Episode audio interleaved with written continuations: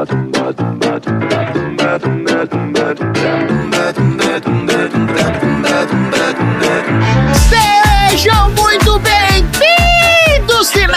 de sofá! Peguem a sua pipoca de micro-ondas, o seu descongestionante nasal e vamos a mais uma sessão aleatória!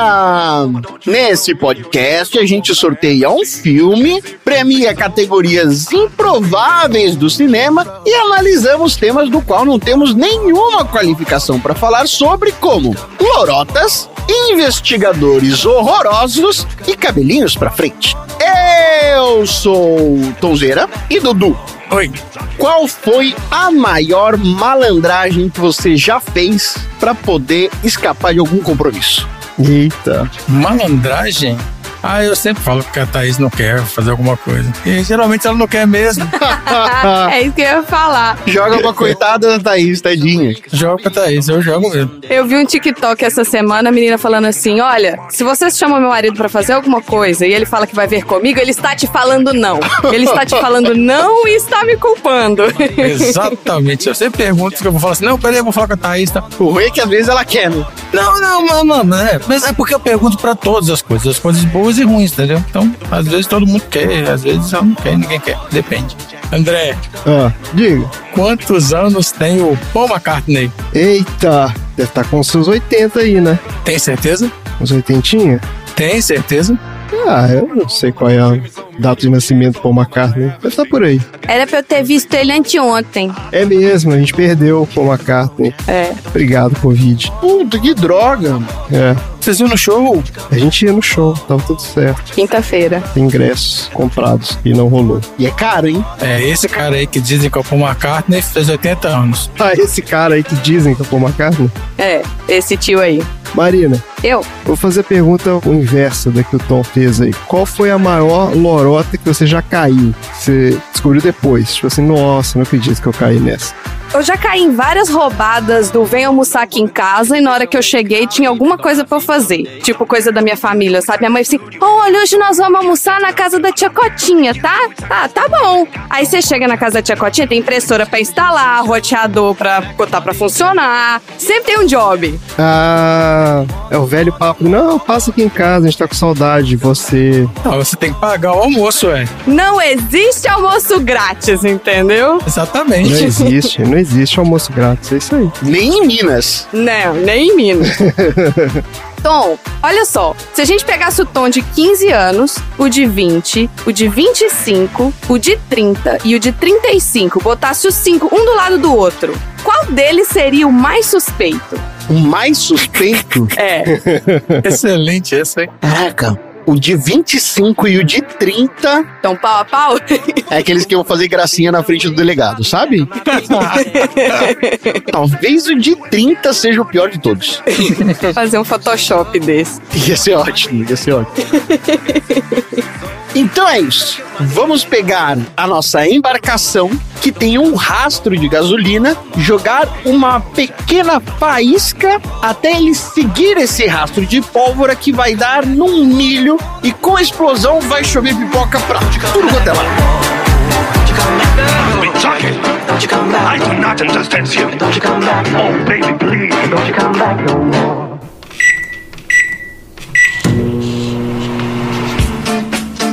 Quem é o demônio? Kaiser Söze. O que? Kaiser Söze! Ninguém pode negar. This is madness. This is... Sessão aleatória. What?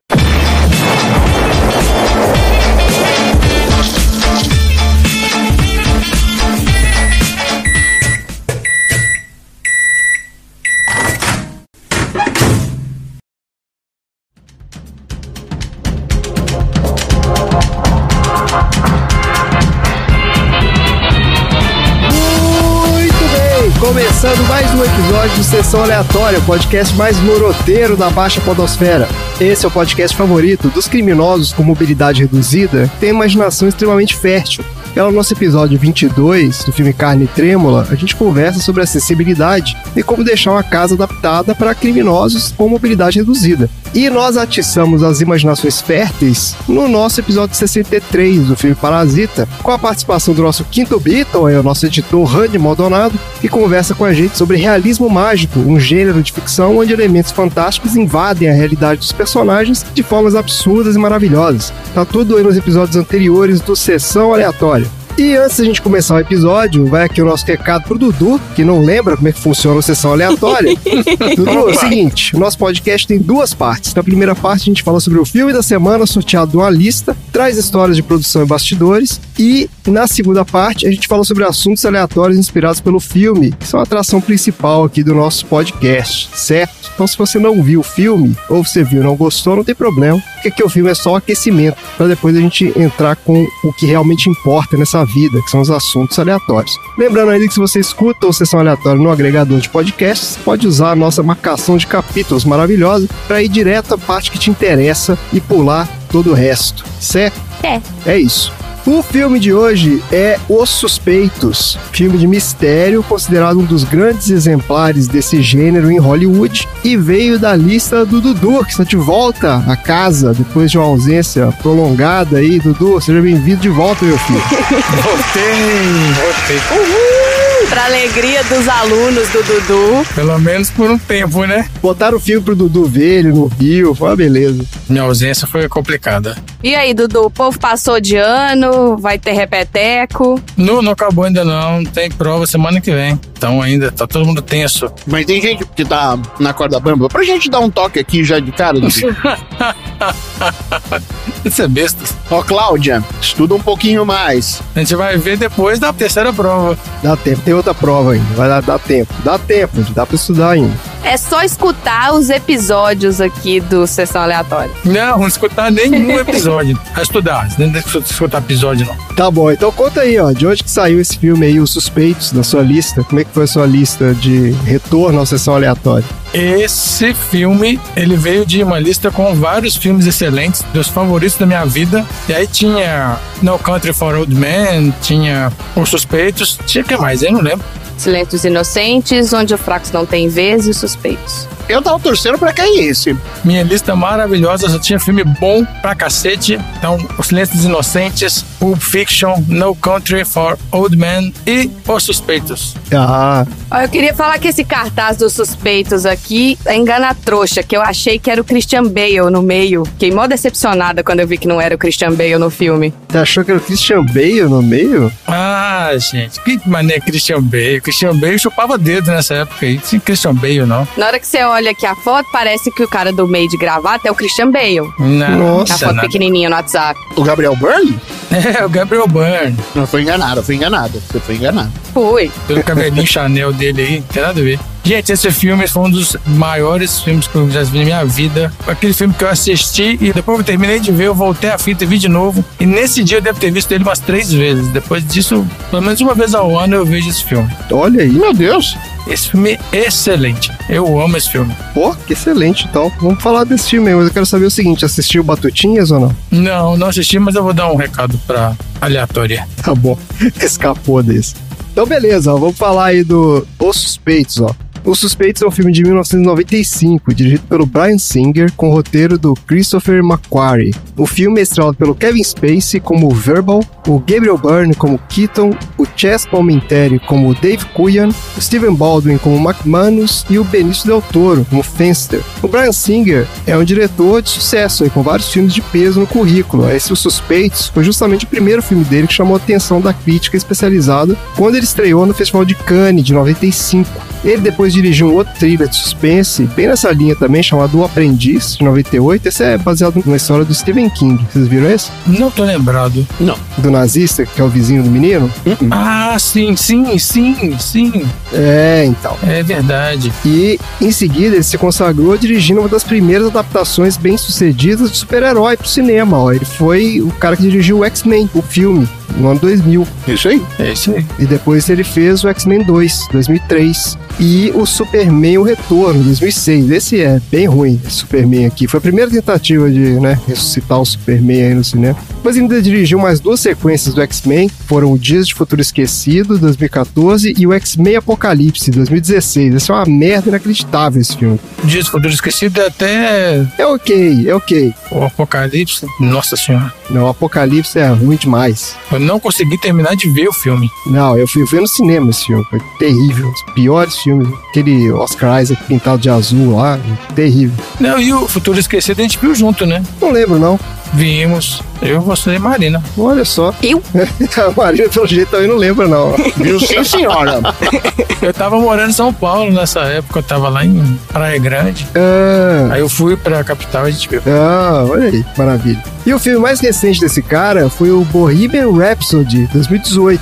Que apesar de ter sido um grande sucesso, gerou várias polêmicas também, viu? Rolaram várias tretas lá entre esse diretor aí, o elenco, então ele não chegou nem a terminar o filme. Vocês sabiam disso? Ele foi demitido antes de terminar a filmagem. Olha só. Foi quando começou a zoar a história do cara, né? É, pois é. A gente vai falar sobre isso. A história é mega mal contada, né? Tem várias versões aí. A gente vai falar sobre isso quando a gente for falar de Bohemian Rhapsody, né? Exato, isso que eu ia falar, exatamente. Um dia a gente sortear esse filme, a gente conta essa história aí, porque a gente não vai ficar contando a história do cara. E pra falar desse elenco maravilhoso desse filme aqui, a gente traz o nosso quadro Viu Não Viu, que é onde a gente fala sobre os filmes que a gente viu e alguns que a gente nunca nem ouviu falar da galera desse filme aí, ó.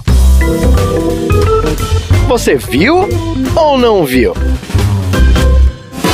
O Kevin Spacey, eu vou pular, porque a gente já falou dele. É, sex offender. Isso. Criminoso. Não dá palco. Isso, a gente tem o filme aí, ó. A Vida de David Gale, episódio 49. Você escuta lá se quiser saber mais sobre esse cara. Inclusive sobre os rolos dele aí, essas acusações de abuso sexual, não sei o quê. Tá tudo a gente comenta lá nesse episódio. Aliás, esse Brian Singer eu vou comentar rapidamente aqui também, porque rolou a mesma coisa, né? O cara teve as mesmas acusações, mesmo estilo de coisa também, com esse cara aí. Ah, é? Assim que apareceu o crédito do filme no começo, eu falei: essa galera vai dar uma dor de cabeça ainda no futuro. No futuro, né?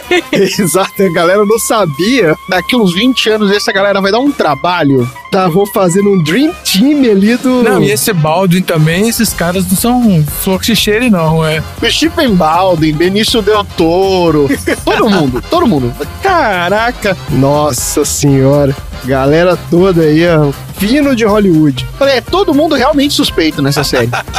É isso, já, né? Juntaram a galera ali, não foi à toa. Ó, vamos falar dos caras mais gente fina aqui, ó. Vamos começar pelo Gabriel Byrne. Esse cara é um ator irlandês, começou a carreira no teatro no final dos anos 70. Ele tá em vários filmes conhecidos, mas esse aqui talvez tenha sido o maior papel da carreira dele. Ele não tem muitos papéis de destaque, não. Mas um dos primeiros filmes da carreira dele, que a gente e todo mundo que era adolescente nos anos 80 viu, foi o Excalibur, de 81, filme que conta a lenda do Rei Arthur. Vocês lembram desse? Nossa, Excalibur de 81 tem ele? É um papel menor. Ele não é um dos principais, não, mas tá lá. Ah, É. Outro filme bem conhecido dele é o Stigmata, de 99. adoro esse filme. Esse é com a Patrícia Arquette. Ele faz um padre que vai investigar lá uma possessão demoníaca, não é isso? É isso aí, esse filme é demais. E esse filme eles gravaram dois finais. Ah, é? Olha aí, tipo, você decide? Na fita cassete tinha dois finais. Ah, é verdade. Na vida cassete tinha dois finais, é isso aí, bem lembrado, Dudu. Olha só. E aí você assistia um final e depois assistia o outro? É isso. É, no final dos créditos tinha um, Tinha um outro final. tinha um outro final. Final alternativo? É, Mas que mudava o final? Ou não era tipo cena pós-crédito? É, ué, claro que mudava. O cara não ia gravar o final duas vezes, né, André? Então mudava o final. Ah, porra, mas qual é a lógica de você fazer dois finais da história?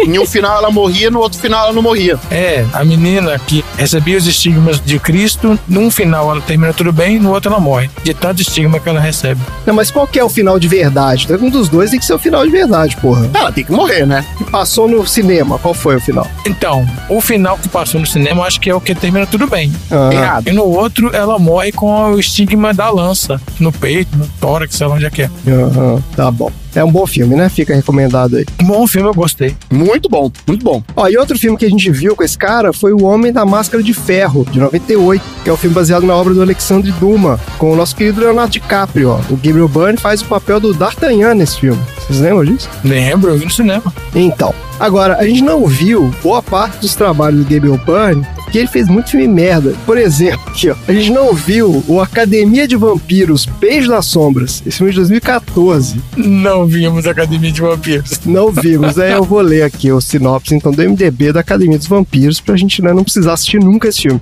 É filme teen?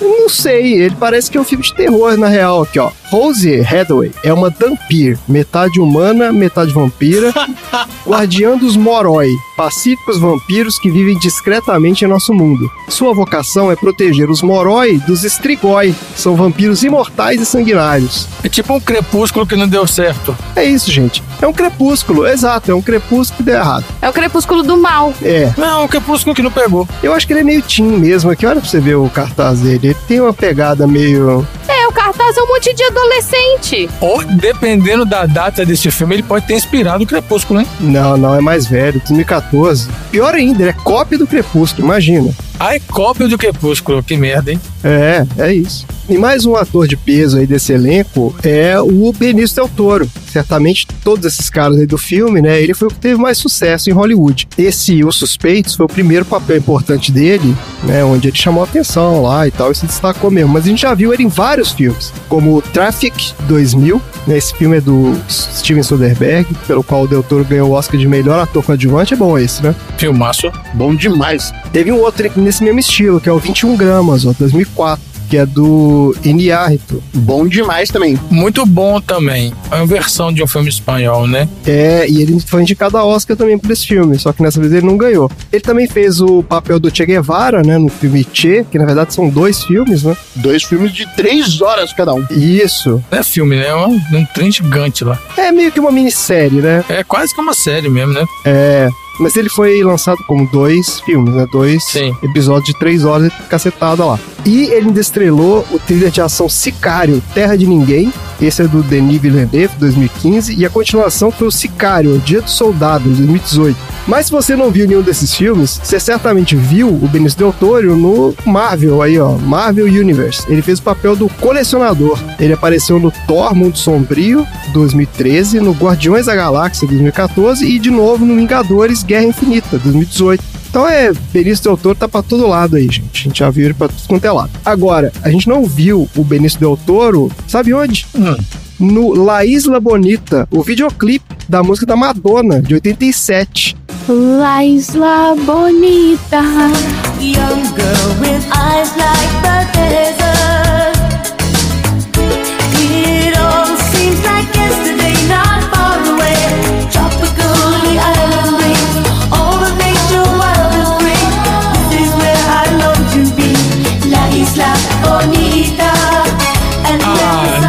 There's não. Mentira. Pode ser. Mentira. Mentira. Não vi mesmo. Passou batido, né? Mas vamos procurar. Tá no grupo dos aleatórios já. Que é isso? É, foi um dos primeiros trabalhos dele como ator, ó. Ele é acreditado como o garoto sentado no carro. Kid Sitting in the Car. Olha aí.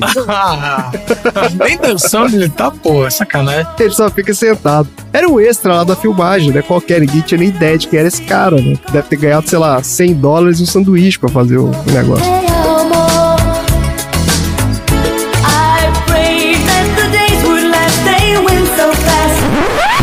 Lá então, a sinopse do IMDB de Os Suspeitos. O único sobrevivente conta os torcidos eventos de uma luta com pistolas num bote, quando cinco criminais eram levados pela polícia. Oi? Esse aqui tá. O cara misturou tudo. Esse merece repeteco. Lê de novo. Eu vou ler de novo. Eu tô lendo Ipsis Literis, o que tá no IMDB. O único sobrevivente conta os torcidos eventos de uma luta com pistolas num bote, quando cinco criminais eram levados pela polícia. Gente. Não, né? Bote? Bote. O bote salva a vida. Luta com pistolas. Que porra é essa? É uma luta com pistolas. Ó, quando um caminhão carregado de partes de armas é roubado em Nova York, cinco conhecidos criminosos com extensas fichas policiais são presos como suspeitos e colocados na mesma cela. Como nenhum deles admite a autoria do crime e a polícia não consegue provar sua participação, os cinco são soltos. Mas revoltados pela forma como eles são tratados, eles decidem organizar um golpe para se vingar dos policiais, roubando uma carga de joias que estavam sendo transportadas com a escolta de policiais corruptos. Esse golpe é extremamente bem sucedido e resulta em milhões de dólares em joias para os criminosos e mais de 50 policiais presos. Os cinco então viajam para Califórnia para vender as joias e acabam sendo contatados por um suposto advogado chamado Kobayashi, que trabalha para o misterioso Kaiser Soze, um terrível criminoso internacional que se tornou uma lenda do submundo devido à sua brutalidade e de quem os cinco teriam roubado sem saber ao longo dos anos. O Kobayashi oferece então a eles um acordo irrecusável para zerar as contas com o Kaiser Soze, que é invadir um barco usado por traficantes de drogas argentinos e destruir a preciosa carga de cocaína valendo 91 milhões de dólares. Em troca, sua dívida com o Kaiser Soze seria zerada e qualquer dinheiro encontrado no barco seria deles. Bem encurralados, os cinco montam então um ousado plano para invadir o barco e destruir a droga, sem saber que o temível Kaiser Soze está entre eles o tempo todo. E é isso o filme. Sem entrar em muitos detalhes, né? Já deu detalhe demais. Já deu demais? Então fala aí, o que que você achou de rever esse filme pela vigésima vez? Já falei, mas eu vi de novo. Eu sei falas desse filme, então eu sei exatamente o que vai acontecer. É maravilhoso. Maravilhoso. As atuações deles estão muito boas. Eu gosto muito desse filme. Você não tem noção. As atuações são boas. É esse tipo de filme mesmo do. É o filme do plot twist, né? É o filme que a graça dele é o plot twist do final. E esse é o filme do plot twist com plot twist ainda com dois plot twists. É. É muito bom. É aquele filme que ele muda, né? À medida que você vai assistindo ele, ele vai virando ponto de vista e você vai enxergando outras coisas. Isso. E esse plot twist ele até vira referência em outros filmes também. Ah, é? Todo mundo em pânico. Aquela comédia idiota. Ah, tá. Termina com o plot twist desse filme. Ah, é? Ah, não lembro disso, não. Eu vi no cinema porque adorei. Muito bom. Você já tinha visto, Tom? Eu vi no cinema. Não, desculpa, eu não vi no cinema. Eu aluguei. Ah, então conta aí, como foi rever então? Então, é um dos filmes que fazia muito sucesso nas videolocadoras. Em toda videolocadora que você passava tinha o pôster do filme. Aí a gente alugou e eu lembro de core salteado da última cena do filme. Hum. O que eu tava interessado era saber como é que tinha acontecido todo o filme e principalmente como é que era que o investigador ia ter a eureka dele lá. Aí assistir o filme de novo foi legal para pegar os tiques da história toda e saber como é que ia se encaixar a última cena do filme. Mas aqui, eu acho o seguinte, que quem não viu esse filme até hoje, não vai ver mais, né? Esse filme é de 95. Pode falar os spoilers do filme? Eu acho que a aleatória número 23 tem que assistir esse filme, pra incluir nos filmes da vida dela. Eu lembro exatamente da última cena, que era o momento em que o Kevin Spacey, que durante o filme inteiro faz o personagem que ele tem problema pra andar e pra utilizar o seu braço esquerdo, Isso. e ele sai andando na rua e depois ele volta a andar normalmente, como se nunca tivesse tido problema nenhum. Exato. Ao mesmo tempo é que o policial, né, que tá lá sentadinho na cabininha dele, na sala dele, quebra a xícara. E sai correndo atrás. E aí começa a ligar os pontos, né? É que tem uma parte muito doida, que é isso, né? Porque a xícara cai e aí ele lê embaixo da xícara o nome do advogado, que é o Kobayashi. Ele fala, pô, é o nome da xícara. E aí ele começa a olhar naquele painel dele atrás. Não, é o contrário. A xícara é a última coisa. É, a xícara é a última coisa que quebra, é. Ele derruba a xícara porque ele toma o susto. É, Ah, não, tudo bem, tudo bem. ele tinha olhado todas as coisas no mural, que é a hora que o chefe ou parceiro dele fala assim, cara, você tem que olhar as coisas como um todo. Ele começa a prestar atenção no mural e tudo aquilo que era a lorota do Kevin Spacey, o cara fez olhando as referências daquilo que tava no mural. São coisas que estavam ali atrás. Essa que é a graça. Isso eu não lembrava. E chega na polícia também um retrato falado, não tem um negócio desse?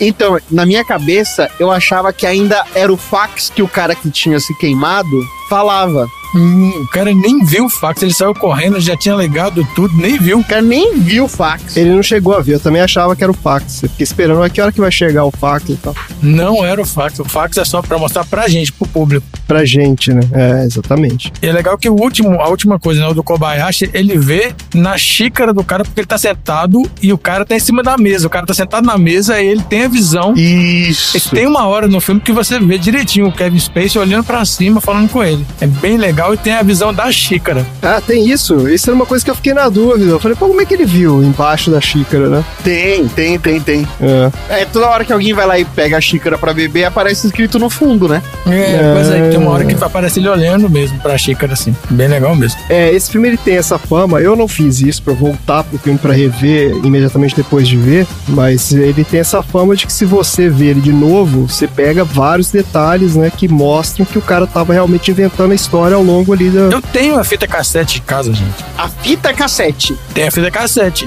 Tá em Valadares, não tá aqui em Patinga, mas eu tenho. Meu Deus Mas do tem céu. onde assistir a fita? Não, claro que não, só tem a fita. É, e Marina, você nunca tinha visto, né? Foi novidade. É, eu nunca tinha visto. E assim, gente, se eu tivesse dado play na vida de David Gale, ia ser a mesma coisa, né? Que é exatamente a mesma coisa de ter um plot no final e descobrir que o cara, na verdade, sabia de tudo. né, né? Igualzinho David Gale. É, é mesmo. Mas esse é um pouco mais bem feito, você não achou, não? Esse é mais bem feito. Filme chato da porra esse filme. Nossa senhora. Eu peguei meu assunto aleatório cinco minutos, peguei o meu troféu antes de aparecer o título do filme. Sério, você não gostou mesmo? Eu tentei, o filme tava aqui na televisão, mas gente do céu, não. Mas você viu até o final ou não? Nem viu até o final. Passou na TV até o final. Tava lá, tava lá rolando. Mas eu não viu. Se você olhar aqui o Play na Amazon Prime, o Play rolou o filme inteiro, velocidade 1. Honestamente, o filme foi assistido no ambiente que eu estava. Mas o coração não tava. O corpo tava, mas o coração foi embora. Assistiu de orelhada. O celular tava no dorama. Não, até que não. Eu tava fazendo minha pauta, na verdade. Eu escolhi minha pauta e falei, ah, deixa esse filme passando aí. Se aparecer alguma coisa mais interessante ou se minha pauta estiver muito difícil, eu troco. Eu ia levantando o olho, olhando e tal, e ele tem aquela cara. Eu já não gosto desse Kevin Space, assim, sex offender do caralho, não me desce. E aí eu achei muito parecido com outro filme, né, com o David Gale, que ele tá com a mesma cara de presidiário bizarro. E assim, no final, gente, assim, só pra fazer uma pergunta retórica: era pra aparecer com a cara dele aquele fax? Aquele desenho no fax? Ali é o retrato falado. O retrato falado é aquilo mesmo. Retrato falado nunca é igual. É, nunca é igual. Não só não tá igual, como está completamente diferente, que não ia adiantar nada aquele retrato falado. Não. Que isso, é. O cabelinho entrega, o cabelinho entrega. Não. Entrega, entrega. Retrato falado é isso mesmo. Nunca é igual o cara. Você pegou ranço aí do filme. É, não, mas é porque não é o tipo de filme que a Marina gosta, gente. Mas não é filme de suspense, não sei o que. é- Como assim não é o filme? Não, de crime, assim. O filme é igualzinho à vida de David Gale. Mas ele é mais bem feito, você não achou? Porque no David Gale, por exemplo, tinha aquelas coisas sem sentido, tipo o cara da caminhonete, que não tinha nada a ver com nada, entendeu? Esse filme, pelo menos assim, as pistas que ele dá, ele é mais bem feito, né? É, ué. Ele é mais amarradinho. Ele é mais bem amarrado, é. a impressão que eu tenho é essa também. Eu acho que vale a comparação, assim, é mesmo estilo de roteiro mesmo. Aquele outro, certamente, foi muito influenciado por esse aqui, né? Esse foi um filme que influenciou milhões de outros filmes depois, né? Exatamente. Tá ótimo, gente. Maravilha. Mais alguma opinião aí? O que, que você achou? Não, eu gosto desse filme, eu gosto. Eu acho que ele também, assim, filme que na época que ele saiu, ele era uma novidade, né? Esse tipo de filme, assim, não era esse tipo de roteiro intricado, assim, uma narrativa não linear e tal. Não era uma coisa que a gente assistia com tanta frequência, né? Eu acho que hoje em dia já deu uma diluída, porque depois dele já vieram vários outros aí com essa temática também. A temática do assalto que dá errado, né? Não, é. Admito que tem vários filmes que são melhores que esse, mas esse, como sendo um dos precursores, ele tá no meu coração. Sim, sim, é isso que eu tô querendo dizer. Então, assim, na época que eu vi pela primeira vez, inclusive, eu lembro que também fiquei impressionado. Falei, pô, filmaço, não sei o quê. Mas hoje em dia não é um roteiro assim tão. Não, né, não. Ele é bem simples até. Mas ele tem um filme barato, né? Exatamente, ele é bem simples. Não, mega produção. É um filme muito de diálogo, na real. Exato. A produção dele não é assim, uma mega produção. É verdade. Aliás, é a característica dos filmes que eu coloquei aí. São filmes de diálogo. Isso. Todos os filmes da minha lista. Mas vocês não acham muito sacado, não? O filme começar com os cinco caras lá e aí você ter um cara que ninguém faz ideia do que, que ele tá fazendo ali. Não, não, não, não. Peraí, peraí. Mas você sabia? Mas o cara criou tudo de propósito. Ele era da galera ali também, ele não era um cara do nada. Ele era amigo dos caras. Não, eles se conheceram no começo. Não, não, não, já se conheciam. O policial corrupto conhecia já o Verbal. Já. É, eles eram caras manjados. Eu tô falando entre os cinco. Isso. O irmão do Alec Baldwin lá e o Benício Del Toro já trabalhavam juntos. Sim, eles falam.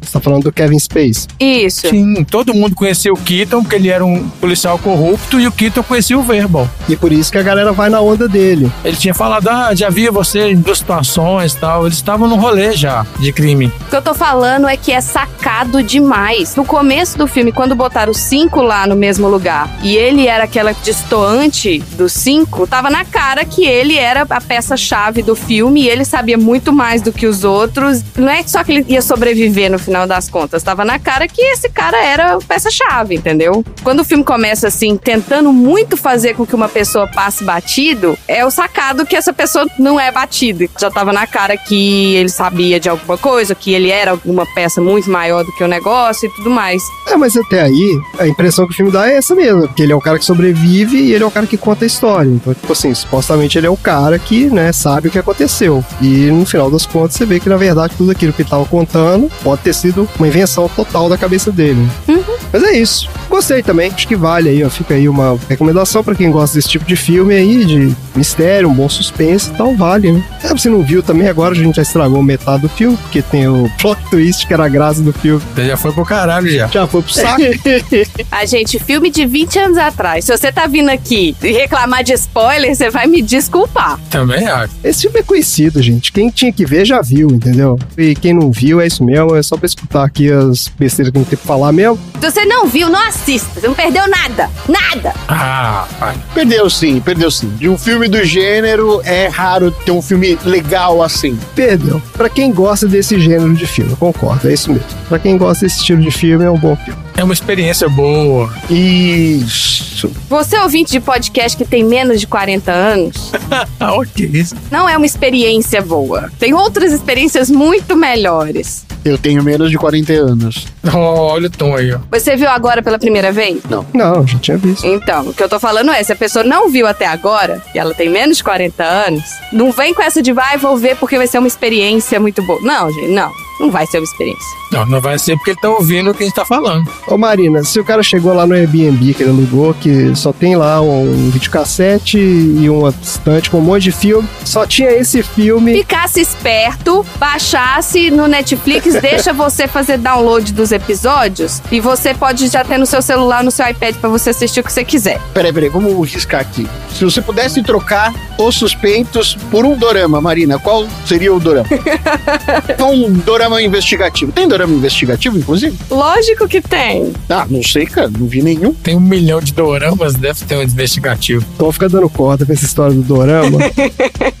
Se você ainda não escutou o podcast de garagem sobre dorama, lá a gente explica que dorama é simplesmente a mídia. Isso. A série asiática é chamada dorama. Assim como séries americanas, tem série médica, tem romance, tem fantasia, tem ficção científica, etc. Você tem dorama de tudo. Não, tudo bem. Mas qual que é o dorama de suspense bom? Que é pra gente dar cultura pra nossa audiência. Cultura pra nossa audiência. Então assistam que tá no Netflix aí, saiu recentemente, tem pouquinhos episódios, não são 16, acho que são só 10 ou 12. Chama Amanhã. Aí, maravilha. Amanhã a gente assiste.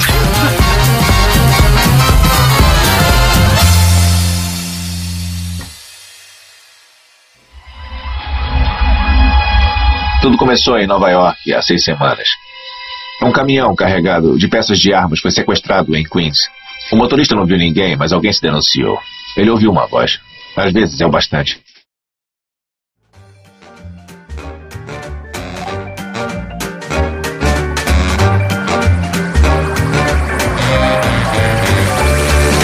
Tá.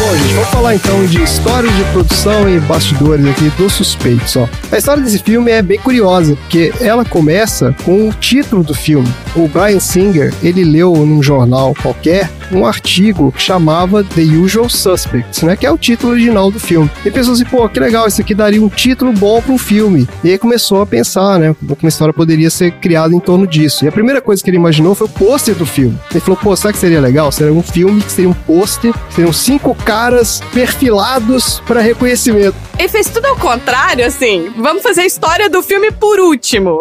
Mas esse tipo de filmes tem que começar pelo final mesmo. Tem que começar pelo plot twist. Não, não tô tava lá no final. Ele começou pelo pôster, entendeu? É, Pelo pôster, foi exato. Ele pensou assim: ah, vai ser o pôster, assim, cinco caras perfilados para reconhecimento. Então, assim, foi uma ideia totalmente visual mesmo, que ele começou, né, a montar a partir desse conceito. Aí ele falou: pô, o filme então é sobre cinco criminosos que se conhecem numa fila de reconhecimento lá. Aliás, eu não sei nem se isso existe no Brasil. Tem isso? Tem. Esse negócio de colocar os caras para reconhecimento? Falaremos sobre. Ah, então tá bom. olha só. Beleza. Tem, eu não botei cinco tons um do lado do outro pra gente reconhecer na abertura? Ah, é verdade, tem os cinco tons lá. Bom, aí o Brian Singer contou essa história pro Chris McQuarrie, que era um amigo de infância dele e roteirista, né? Os dois tinham trabalhado juntos no primeiro filme do Brian Singer, que chamava Linha Direta, um filme lançado em 93 e que tinha feito muito sucesso no Festival de Sundance daquele ano. Daí esse McQuarrie gostou da ideia e aproveitou para requentar um roteiro antigo que ele tinha escrito sobre um criminoso que matava a própria família e desaparecia. Então ele juntou essa ideia com a ideia, né, do Brian Singer, lá dos suspeitos e tal, e escreveu o roteiro desse filme aqui. Uma curiosidade até é que esse Macquarie já tinha trabalhado numa agência de detetives, então isso deu um ar muito realista pro roteiro do filme, né, principalmente pros diálogos, né. Eles usam termos e né, expressões e tal que os detetives realmente usavam. Exatamente. Eles usam muita expressão de bandido policial e tal. Exato, e tem a ver com isso, porque o cara realmente viveu no meio dessa galera, assim, ele sabia como os caras falavam, né, como é que se referiam uns aos outros, a história dos policiais corruptos e tal, né, tudo isso tem a ver também com o negócio. Daí calhou também que um tempo antes disso, quando esse tal desse Linha Direta, né, esse filme aí que eu comentei, ganhou o prêmio lá do Festival de Sundance, teve uma festinha lá, e o Kevin Spacey conheceu o Brian Singer nessa festa, e falou, pô, adorei seu filme e tal, quando você tiver alguma coisa pra você fazer, me liga aí que eu tô a fim de né, trabalhar com você e tudo. Então assim, foi nessa época quando os caras foram escrever o roteiro, eles já fizeram, então pensando no cara, no Kevin Spacey. Falou, pô, legal, o cara tá afim de fazer o filme, vamos fazer um filme aqui pra ele. Daí esse Chris McQuarrie ficou cinco meses escrevendo esse roteiro. Só que quando eles começaram a tentar vender em Hollywood, nenhum estúdio se interessou, porque eles achavam que a estrutura não linear da narrativa e a quantidade de diálogos não ia rolar, né? Não ia atrair o público, né? Exato, não ia ser muito vendável. Aí, junta com a história de que o astro do filme era um cara que ninguém nunca tinha ouvido falar, porque, tipo assim, pô, Kevin Spacey, nessa época não era ninguém, ninguém sabia que era o cara. Então, nenhum estúdio tava afim de bancar o filme, não. Só que eles acabaram conseguindo financiamento com os produtores europeus, que toparam dar pra eles 5 milhões e meio de dólares pra fazer o filme. Esse foi o orçamento do filme, um orçamento minúsculo, na verdade, né? Foi baratinho. Exato, e com essa grana, inclusive, eles não tinham nem como pagar o salário dos atores do filme. Só que a maioria topou trabalhar por um valor muito mais baixo do que eles cobrariam normalmente, porque eles gostaram do roteiro, né? Eles acharam inovador e tal. E porque eles queriam trabalhar juntos. Foi uma coisa meio assim: cada ator que ia topando ia chamando o outro, entendeu? Tipo assim, ah, pô, vamos chamar o fulano pra trabalhar junto também, não sei o quê. Então os caras meio que rolou um clima. Então, é, dá pra ver isso claramente no filme, que eles têm uma sintonia, Tem sabe? Os caras, quando estão juntos, eles têm uma sintonia bem bacana. isso, O filme flui muito bem com eles. exatamente, porque eles tinham esse negócio. Foram pro filme justamente porque eles eram amigos, né? Aquela cena, inclusive, a primeira cena que eles aparecem juntos, né? Que é justamente lá quando eles são presos e eles vão ler o que eles começam a cair na risada. Aquilo ali não foi, não era o roteiro. Foi na hora mesmo, eles começaram a rir, um zoar com o outro e tudo, e assim, tipo, e a cena rolou mal natural por causa daquilo. Exatamente. Então rolou essa coisa mesmo, do próprio relacionamento entre os caras. O filme foi rodado super rápido, ó, foram 35 dias de filmagens, inclusive as cenas com o Chess Palminteri, que são as cenas lá do interrogatório do Verbal, né? Elas foram filmadas em seis dias, porque era só o que o cara tinha na agenda dele. né? Ele era o ator mais conhecido do elenco, e ele falou assim: ó, se quiser, beleza, eu topo fazer, mas tem uma semana aqui pra vocês gravarem. E correram lá e gravaram com o cara em uma semana, depois fizeram o resto do filme. E o resultado foi muito positivo. O filme teve ótima recepção do público, ele rendeu 51 milhões, quase 10 vezes o orçamento. Olha aí. E teve ótima recepção da crítica também, que destacou principalmente as atuações e o roteiro muito bem construído. O filme acabou sendo indicado para dois Oscars. Ele foi indicado a melhor ator coadjuvante para o Kevin Spacey e melhor roteiro original para o Chris McQuarrie e ganhou os dois. Ele também entrou depois em várias daquelas listas lá do American Film Institute. Vocês lembram desses caras? A galera das listas? Aham. Ó, ele entrou aqui na lista dos 10 maiores filmes de mistério de todos os tempos. Ele ficou em décimo nessa lista. Exato. E o Verbal Clint ficou em 50 na lista dos 100 maiores vilões do cinema. A gente já falou dessa lista dos 100 maiores vilões quando a gente falou lá do filme do Estranho Ninho. Vocês lembram disso? Que a enfermeira, ela é top 5 nessa lista. É, exatamente. Ela tá lá no, no início da lista. Pô, mas ele é mais sinistro que a enfermeira, né? Ela tá em quinto aqui na lista, ó. Ele é mais sinistro, mas é porque no filme ele não age como vilão. Ela age no Estranho Ninho, né? Então, É verdade, porque a gente vê o. Na verdade, a gente sabe o que aconteceu, porque ele meio que conta a versão dele, né? Mas a gente não sabe se foi exatamente aquilo. Tá ótimo, gente. É isso então. É tudo que nós temos a dizer sobre os suspeitos. Vamos pro troféu aleatório, então? Bora. bora.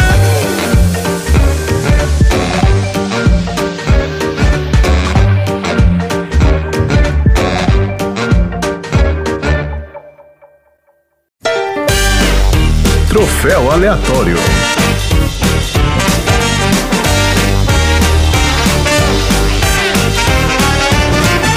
Bora lá então pro troféu aleatório. Dudu, aproveita que você voltou aí de suas longas férias e lembra aí pro nosso ouvinte o que é o troféu aleatório. Ganhar o troféu aleatório é você enganar todo mundo, seus parceiros, a polícia, o cachorro da vizinha, o papagaio e sair ganhando. Tá bom. Papagaio. Beleza, vamos lá então pros troféus aleatórios de hoje. Marina, vamos começar com você. Como a gente sempre fala aqui, quem gosta do filme mais começa, né? Com os troféus aleatórios. Qual é o troféu aleatório para os suspeitos? Meu troféu aleatório veio da cena número 3 do filme. Isso. Meu troféu se chama You Had One Job. Você tinha uma função. Ah, No momento que eles estavam prendendo os caras no início do filme, né? Que eles vão, vão prendendo um a um os suspeitos. Quando eles vão prender o de blusa vermelha, Hum. parecendo o Sidney Magal, com aquela blusa com o peito aberto, assim, sabe? A blusa vermelha meio de seda. Ah, tá demais essa é hora. o Sidney Magal. Nessa hora, assim, ele vai andando, aí ele viu que tinha um carro meio da polícia, ele volta, sabe, andando, e aí um carro da polícia sobe na calçada pra fechar ele, e o outro carro fecha ele subindo na calçada atrás. E aí saem quatro caras de dentro desses dois carros, né? Dois caras de dentro de cada carro, e um. Vocês não repararam, mas o que tava mais perto dele, ele foi tirar a arma do bolso, a arma deu um 360 na mão dele, que ele pegou de novo no ar, que se fosse uma arma de verdade, ele podia ter tirado na própria testa. Meu Deus do céu. E pra um policial experiente que tava executando uma prisão, acho que assim, você tem que saber pelo menos segurar uma arma pra prender o cara ali naquela primeira cena do filme. A sua função, moça, é, ó, o carro vai parar, você vai descer, você vai enfiar a mão no bolso, tirar a arma e apontar pra ele, ok? Ok. Conseguiu? Não. Mas pelo visto ninguém notou porque seguiu aí na versão final. Não, já vi esse filme milhares de vezes e não reparei. A arma foi. uop, uop, uop. Sabe quando você segura, ela solta da mão e deu aquele 360 na mão e aí segura com as duas mãos assim? Daquela sambada. Foi rápido, mas eu vi. Assim como o Tom vê as pessoas caindo, eu vi isso aí. Alguém caiu dessa vez, Tom? Não vi. Então ninguém caiu. Tá ótimo, então. Então aproveita aí e já dá o seu troféu aleatório, Tom. O meu troféu Juliana Paz de diversidade e inclusão vai para o ator britânico de olhos azuis, o Pete Postlewhite. Porque ele foi o cara que teve que interpretar com sotaque e tudo o advogado japonês Kobayashi. Tá fazendo papel de japonês ali? Não, ele não tá fazendo papel de japonês. Ele é britânico. Ele tava fazendo papel de japonês. Se você prestasse atenção no sotaque dele, ele tava falando como se ele fosse um japonês. A questão é assim: o cara conta a história que ele é um britânico.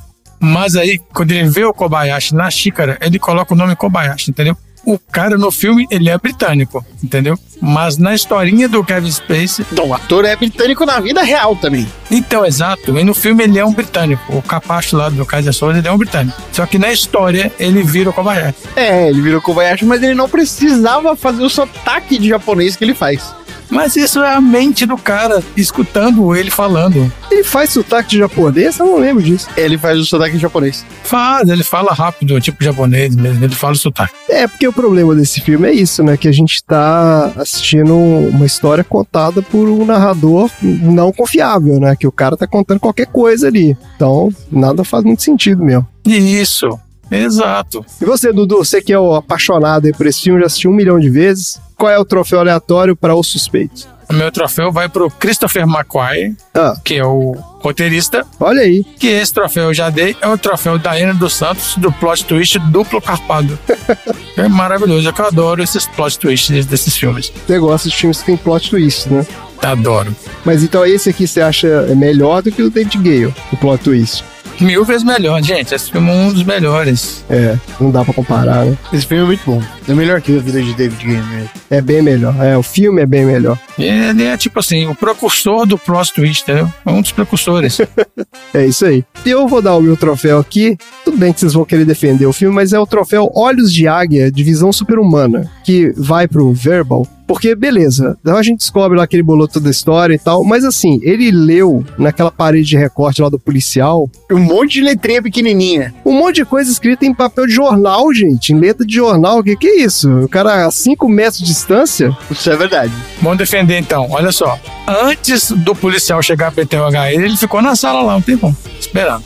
Ah, então ele pode ter levantado e olhado ali, é isso? E tinha várias vezes que o policial saía também e tal. Ah, então tá bom. Então aí vale também, mas ele, eu vou no, no meu, na minha mente, ele tem olhos de águia e ele conseguiu enxergar dali de onde ele tava. Ele leu o jornal a 6 metros de distância e conseguiu. Tem gente que consegue enxergar essas porcarias nesse negócio. Tem, tem. Esse cara, inclusive, é isso que eu tô falando. Tem uma visão maravilhosa. Esse é o cara que, porra, todo mundo fosse igual a ele, não existia oculista no mundo.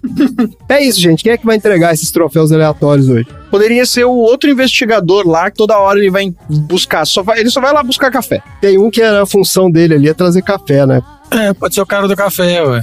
Ele vai lá, ele busca café, aí ele volta, aí ele busca um negócio pra comer. Toda hora, ele pega, sai. Então serão investigadores que buscam café com mobilidade reduzida que vão entregar esses troféus aleatórios aí pros ganhadores de hoje. Isso aí. Vamos lá então pros recados da semana. Dudu, você falou que você tem recados. Conta aí, qual é o seu recado hoje? Eu tenho um recado pra aleatória número 23, a Isabela Nicolau. Olha aí. Ah, Isabela, você vai ter que tentar outra vez mandar um filmezinho, porque eu não assisti. não é uma questão de assim, não escolhi. Eu tava realmente numa semana muito atribulada, cheia de cirurgia, cheia de aula pra dar. Não deu pra eu assistir esse filme. Não vou falar que foi infelizmente que eu não assisti, porque esse filme é uma merda, inacreditável. Não é uma merda. Tenho certeza, não vou assistir, mas você pode mandar um outro filme favorito da sua vida aqui e talvez eu assista. olha aí. A sorte está lançada. Ô, Isabela, só pra gente aqui, colega, chega aqui do meu lado aqui, ó, caiu 10 centavos aqui no chão. É, ele tá comparando esse filme com os suspeitos, que é o da vida dele, tá? Então, assim, as vidas aqui, eu vou te contar, não pode falar muito de filme da vida dos outros, não, tá? Fica tranquila. Filme da vida é uma coisa muito pessoal. Não tem que explicar pra ninguém, entendeu? Esse é o negócio. É, né, cara?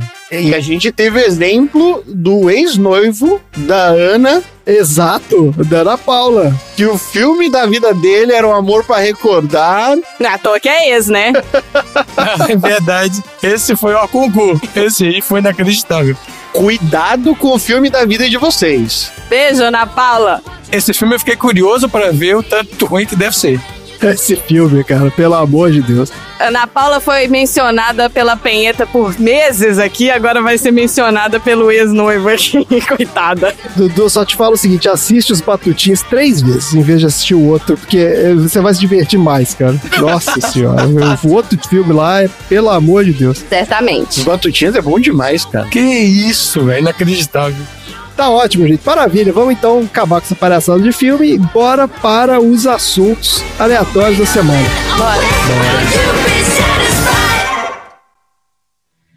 Quem é Kaiser Soze? Ele deve ser turco. Alguns dizem que o pai era alemão. Ninguém acreditou que ele fosse real. Ninguém nunca o conheceu, nem viu ninguém que tenha trabalhado para ele, mas ouvindo Kobayashi falar, qualquer um pode ter trabalhado para Soze. Nunca se sabe. Esse era o poder dele. A maior proeza que o demônio conseguiu foi convencer o mundo de que ele não existia.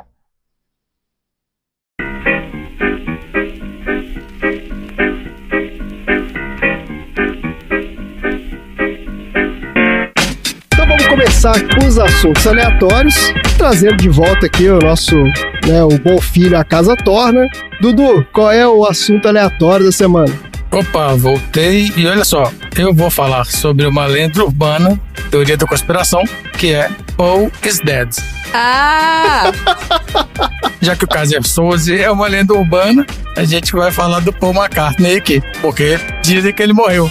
Dizem que ele morreu mesmo. Mas o Sal, ele até falou aqui uma vez, acho que foi o Sal que tem uma teoria de que se esse cara que tá vivendo o Paul McCartney hoje, de acordo com essa teoria aí que o Paul McCartney is dead, Supostamente. esse cara já tá aqui há mais tempo do que o Paul McCartney inicial esteve. Então, teoricamente, ele é o Paul McCartney, porque ele viveu mais tempo por uso campeão, entendeu? É, é verdade, né? Ele já tá.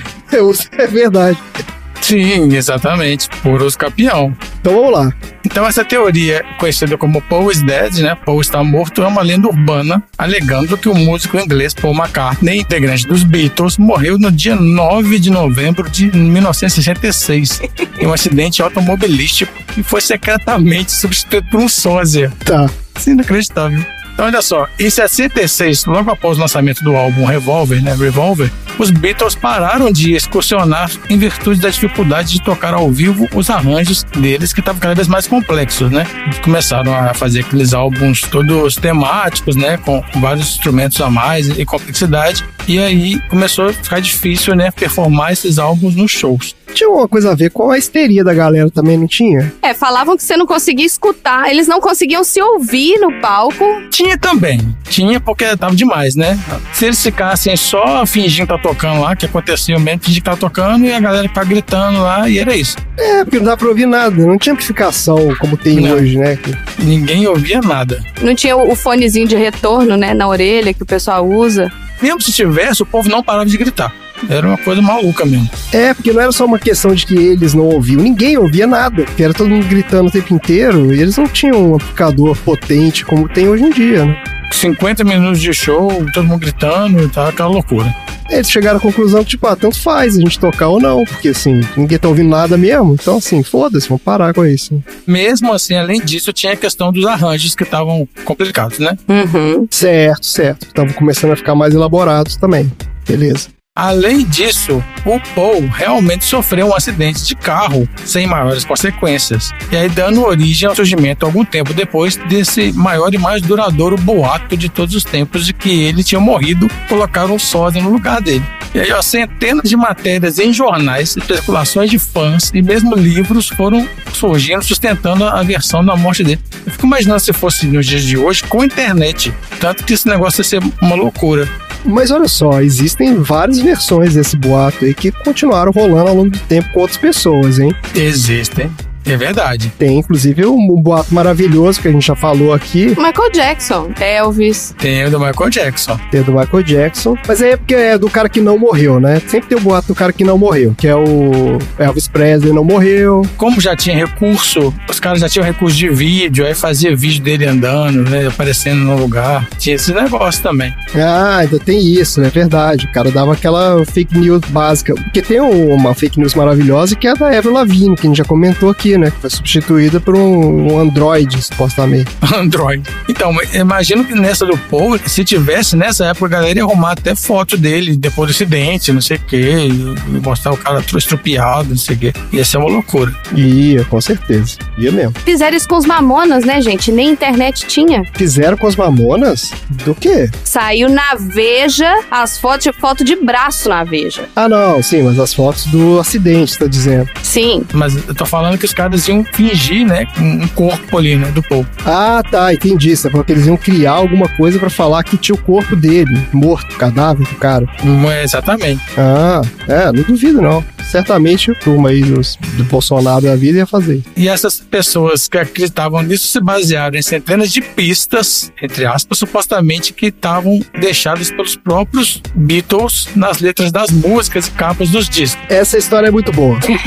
Essa é a melhor parte da história. É muita coisa, gente, é muita pista. Os caras acham pista qualquer coisa. É muita evidência, é muita evidência. O cara fala uma frase, sei quem morreu, é pronto, é o Paul McCartney. É. a fanfic é a seguinte, né? O Paul teria morrido num acidente de carro às 5 horas da manhã de uma quarta-feira, no dia 9 de novembro de 66. Tá bom. Aí ele sofreu esmagamento craniano e ou foi decapitado Nossa senhora. ao colidir com outro veículo por não ter observado o sinal do cruzamento fechar. Tá bom. E mesmo se na música A Day in the Life, o Lennon fala assim, ó. He blew his mind out in a car. He didn't notice that the lights had changed. Né? Ele arrebentou a cabeça no carro e não percebeu que o sinal tinha mudado. Pô, tá aí. Já falou. Mas o John Lennon tava falando de um cara que era um, um socialite que sofreu um acidente e morreu. Não era do Paul. É, mas aí, né? E aí ele pode falar que ele falou de quem ele quiser. Até o povo aceitar. É, exato. Isso, ó. Aí eles falam que nesse acidente também o rosto do Paul teria sido desfigurado, né? No caso, se não fosse decapitação, Isso. ele teria perdido os dentes, o que inviabilizou a identificação do corpo e não existia na época exame de DNA para identificação. Deus, gente. E aí, dessa forma, né, os outros Beatles resolveram substituir ele por um sósia.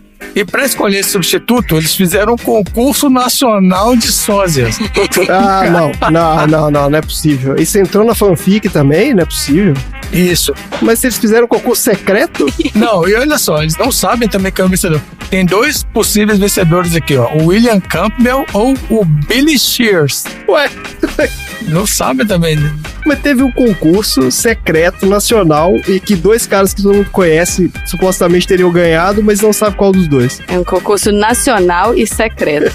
É, exatamente, maravilha. E aí, após vencer o concurso, ele teria feito algumas operações plásticas para aumentar sua semelhança com o Paul e substituir ele. Aham. A única falha que eles não conseguiram corrigir foi a estatura do Billy Shears, que é de 4 a 5 centímetros mais alto que o Paul. Olha aí, Ah, mas 5 centímetros não é nada, Se gente. deixar o cabelo crescer, nem percebe. Se bem que ele é mais alto. ele não fez igual no filme do Gata, que aqueles cortam a canela do cara? É só andar meio curvadinho assim, ó. E aí, ó, quando colocaram o sósia no lugar do Paul, os integrantes da banda e os produtores começaram a divulgar várias pistas para que os fãs pudessem descobrir que o verdadeiro Paul tinha morrido. É, por quê, né? Por que não? Que era a intenção dos caras, era realmente essa. Só que aqui tem um disclaimer aqui que a maioria das pistas exige bastante senso crítico. Aham. Quais são as pistas? Ó, os Beatles sempre negaram qualquer envolvimento ou colaboração com esses boatos, mas as pistas, porém, contribuíram durante algum tempo para melhorar a divulgação e aumentar a venda de discos. Ah, olha aí. Segundo a teoria, as pistas foram feitas pelo John Lennon, que ficou indignado com a farsa e decidiu espalhar a notícia. Ele não pode falar, mas ele vai espalhar um monte de pista. É porque ninguém vai ouvir ele, né? Tá certo. É. É, exato. O cara falava que era mal que Jesus e não podia falar do Paul McCartney. E aqui, ó, a suposta morte dele foi primeiramente noticiada em 12 de outubro de 69. Peraí, que falaram que ele morreu em 66. Ah, então essa história apareceu anos depois do suposto acidente, então. Isso. Em 69, uma rádio de Detroit, WKNR-FM, nos Estados Unidos, o DJ Russ Gibby recebeu um telefonema de um ouvinte instruindo ele para algumas pistas e músicas e capa de discos que indicavam essa morte. Ai, cara. Aí o cara leu a lista das pistas no ar e também improvisou outras a mais, Ah, como motivo de brincadeira. é claro, né? Só que aí a galera levou a sério, igual aquela história do Orson Welles na rádio, né? Um monte de maluco escutando, claro. Então, assim, a galera leva a sério É. e aí alguns jornais locais publicaram essa lista. Nossa. E aí no final do mês de outubro, os boatos já tinham se espalhado de tal forma nos Estados Unidos que obrigaram o Paul, que estava de férias na Escócia, a vir a público e dar uma entrevista para a revista Live. Falo que tô vivo. desmentindo os boatos sobre sua morte. Mas a partir daí, vários livros foram escritos. É, falou que tá vivo, mas é o sósia. Aquela pós-verdade, aquela verdade que o cara acredita só nela e não, não, não tem jeito. Exatamente, pós-verdade. É isso aí. E aí escreveram vários livros e a galera foi encontrando novos fatos. E a galera ficava pesquisando as letras de música pra achar qualquer coisa que tava falando. Nossa, gente, que maluquice do cacete. Entre essas pistas aqui, ó, a mais famosa nas músicas é a da música Strawberry Fields Forever, que o Lennon no final fala I buried Paul, né? Falou que enterrou o Paul. Ah, Só que anos mais tarde ele fala que na verdade a frase era cranberry sauce. ah não, Aí peraí. o Randy pode colocar aí o final da música Strawberry Fields pra gente ver o que, que ele tá falando.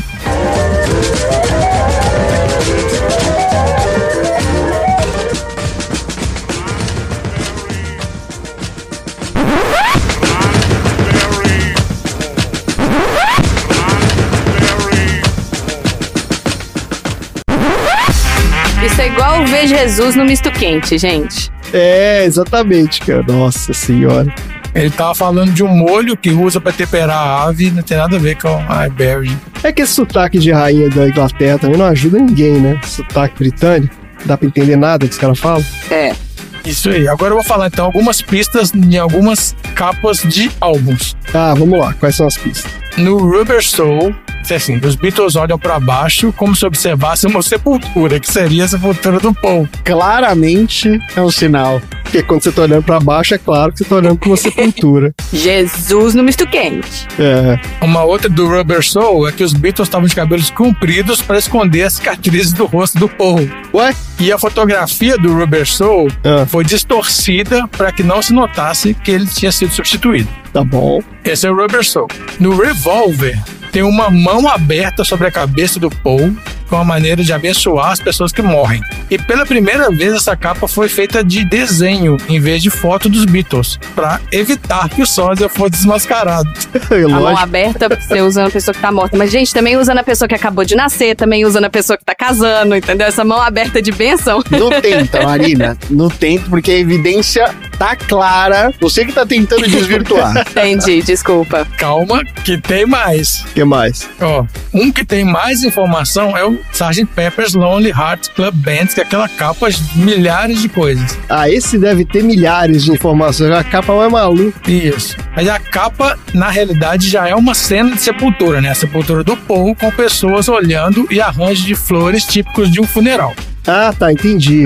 Ali é, é a sepultura do Paul. É, Já é uma sepultura, que é a capa. Certo. mas é um funeral, entendeu? Não dá pra ser tão óbvio assim. Isso. E um dos arranjos de flores forma o desenho de um baixo Hofner, semelhante ao que o Paul tocava, virado pra direita, já que o Paul era canhoto. Ah, essas flores amarelas aqui. Exatamente. Aí provaria que é o Paul, o cadáver que acabou de ser sepultado. Sem dúvida. Ai, meu Deus do E céu. o baixo Ah. Tem apenas três cordas ao invés de quatro, uma referência dos Beatles sem o quarto companheiro. Uhum. Nossa. Meu Deus do céu. Pegar a capa aí e destrinchar aí. Todo mundo fazendo isso agora. É, tem que né, olhar com muita atenção. Olha só, o arranjo onde aparentemente está escrito Beatles, na realidade deve ser lido como Be at Lizzo.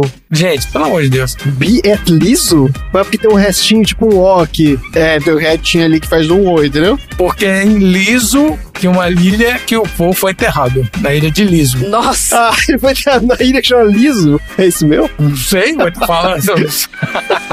Se tá na internet é verdade aqui. Gente do céu, a galera vai muito longe. Aqui, ó, em cima da cabeça do Paul, nessa capa também tem uma mão aberta. Hum, Aí, ó, a mão de novo aí, ó. Debaixo do nome Beatles aparece uma descrição feita com flores amarelas, onde se lê Paul D, o D de Dead, Claro. Paul morto. gente, ah, isso não tem não, não é possível. Aonde que tem isso? Vou procurar aí, ó. Ah, Tem uma boneca da gravura da capa que segurando um carro de brinquedo, que seria o mesmo modelo que o Paul tinha morrido, caraca! cujo interior é vermelho na capa do álbum, em referência ao sangue decorrente do desastre. Gente, mas é um nível de loucura. Embaixo da letra T do nome Beatles tem uma pequena estatueta de Shiva, o deus hindu da morte, que está apontando para o Paul. A gente já falou sobre isso aqui já. Tá apontando pro tá, tá, tá com as mãos pra baixo. Ela tá com o dedinho pra cima. Ah, o dedinho pra cima. Nossa. Igual o velho dançando. É. Sei, sei, sei. Tá bom. É, me convenceu. Realmente, aqui é Me convenceu, é ótimo. impossível ser outra coisa. Agora tem mais um.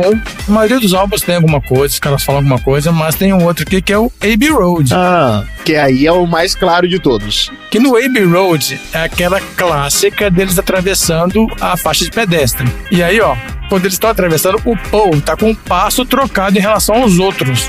É o único que está fumando e está descalço, além de estar com os olhos fechados. ah, porque tá morto. Isso. Que cigarro mata. Ele tá descalço porque morto não precisa de sapato. Não precisa de sapato, tá de olho fechado, porque, né? Tá descalço, com o olho fechado, com o passo trocado em relação aos outros. Tá todo mundo com uma passada diferente dele. Gente, ele só é canhoto. O problema do canhoto é que toda vez que todo mundo começa a andar junto, todo mundo vai com a Sempre, direita e a porra do sempre. canhoto vai com a esquerda, entendeu? Ele vai ao contrário, exato. Mas não, é, mas não, é porque tá morto. Isso pra você, Marina. Tá bom, desculpa. Calma, olha só. O Lennon tá de branco, representando Deus ou Jesus Cristo. Isso. O Ringo tá de preto, agente funerário.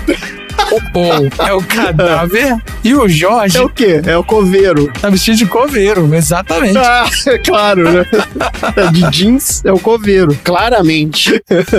Aqui, ó, o cigarro que o Paul tá segurando é- seria outra prova da farsa, visto que está na mão direita. E o Paul era canhoto. Olha aí, olha aí. Tá vendo? Tá fumando com a mão errada. Por último, nessa capa tem a placa LMW281F do Beetle, aquele fosquinha lá, estacionado, É o Fusquinha. que se referia às iniciais da Linda McCartney Widow, LMW, Linda McCartney viúva, Claramente. Ah, sim. e ao fato de que o Paul McCartney teria 28 anos se ele tivesse vivo nessa época. Gente do céu, cara, essa galera de teoria da conspiração. E tem que falar que ele foi enterrado, que ele tá descalço na foto, porque quem morre, morre enterrado descalço. Morre terra descalço. Sim, sim, é, exato. Olha a última, para fechar com chave de ouro. Vamos lá. Em 2009, 2009, Nossa, gente. com o intuito de desmentir de vez os rumores da morte do Paul McCartney, dois cientistas forenses ingleses conduziram análises fotográficas do crânio do Paul McCartney antes e depois do suposto acidente. Hum. Na análise, eles encontraram algumas evidências suspeitas, Ah, tá. como diferenças no posicionamento das orelhas, no formato do pálato e no ponto onde o nariz fica situado no crânio. Que isso. Ou seja, esses dois malucos concluíram que possível ter um sósia do Paul McCartney. Talvez seja. Caralho, cara, a galera não ajuda mesmo, né? Pois amor. Não ajuda. Tem gente sustentando essa maluquice aí. Tem. E a gente sustentando essa face, né? Comprando ingresso pra ver o sósia. Não é o Paul que vocês estão vendo. Eu já vi o show também, não é ele. Claramente não é ele. Pela posição da orelha, eu vi. Claramente não é ele. É. Exatamente. É isso aí. Que maluquice, gente. Tá aí, ó. Excelente assunto. Maravilhoso. Então, bora pro próximo assunto aleatório.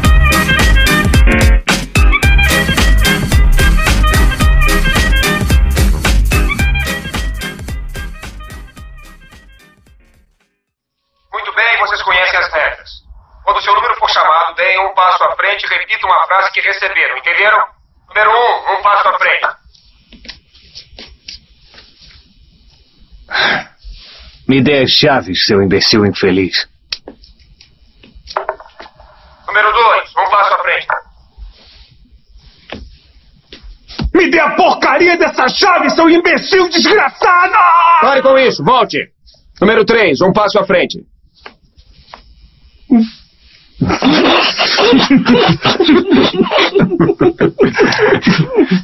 Peraí. Me dê as chaves, seu imbecil.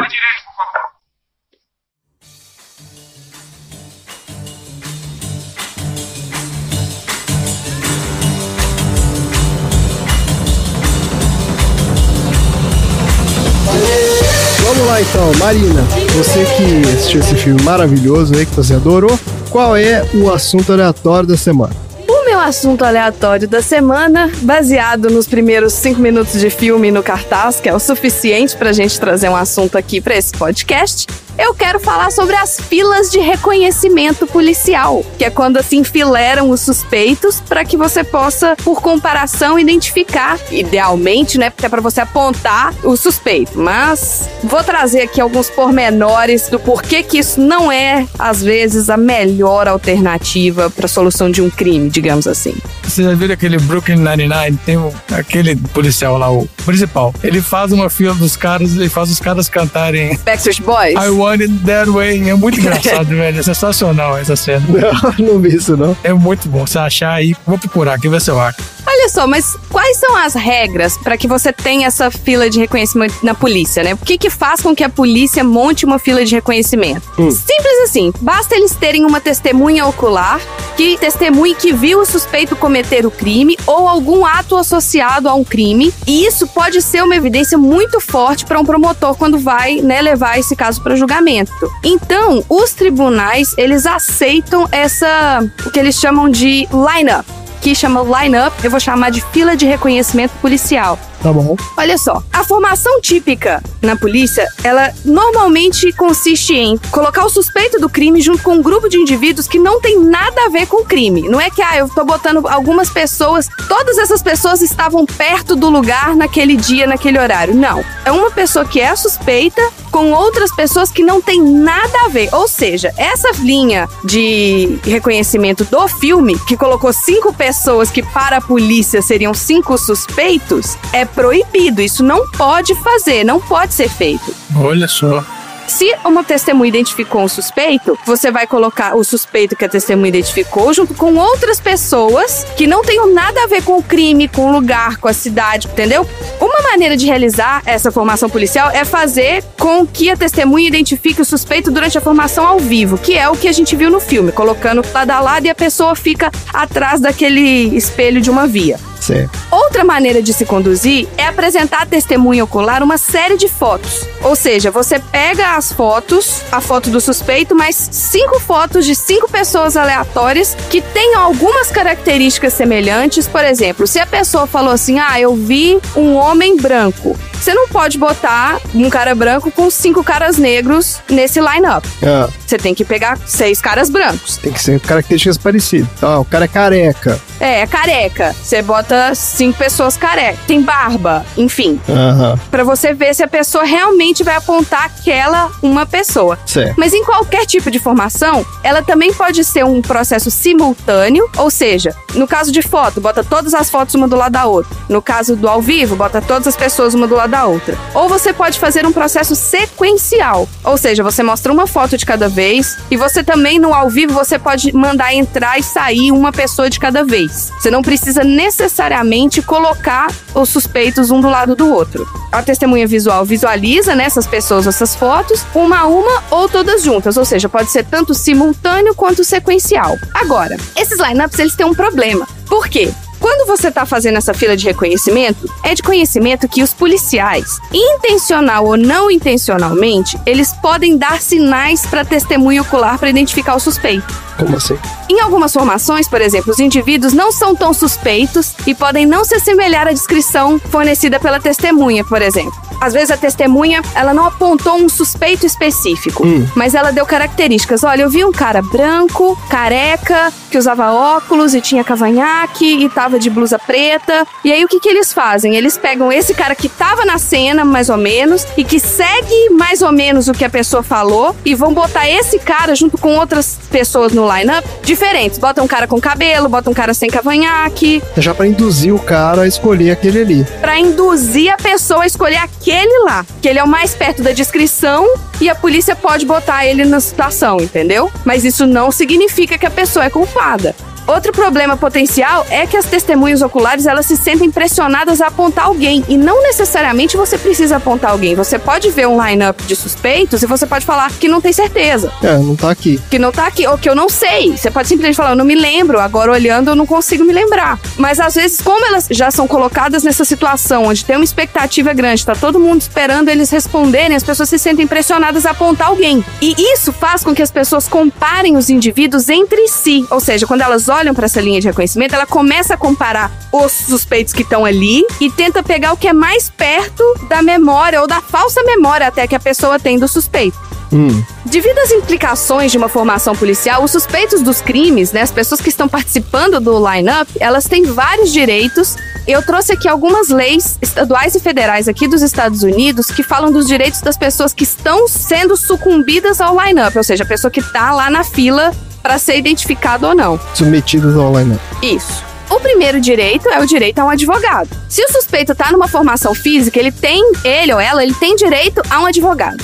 O direito de suspeito de um crime ao advogado não começa no julgamento. O direito surge durante cada estágio crítico, incluindo esse tipo de escalação pessoal. No entanto, o direito de uma pessoa a um advogado não é acionado quando você está falando de uma matriz de fotos, quando você bota só as fotos uma do lado da outra. Então, o suspeito ele tem direito a um advogado quando ele está lá presencialmente, mas a polícia pode usar as fotos como eles quiserem. Certo, Eles podem, por exemplo, pegar uma foto da pessoa na internet e colocar no line-up. certo. Se o suspeito tinha um advogado e o advogado não estava presente durante essa formação física, o advogado pode tentar com que essa identificação seja suprimida das provas. Ele pode invalidar a identificação se for uma identificação positiva. Hum, não valeu. Uma razão pela qual é importante que um advogado esteja presente durante essa escalação física, um, é evitar preconceitos. É aquilo que eu falei, ah, o cara é o único negro na fila do line-up e foi apontado ele. Uhum. Ou um advogado pode colocar alguém nas proximidades que tem em mente os interesses legais dos suspeitos. Inclusive, o advogado ele pode apontar outras pessoas para o line-up. Uma pessoa que seja até, inclusive, fisicamente mais próxima do suspeito, para que cause essa confusão, digamos assim, para que cause essa. Não a confusão, mas para que a pessoa que está apontando o suspeito tenha mais certeza. O outro direito é o direito da liberdade de sugestão.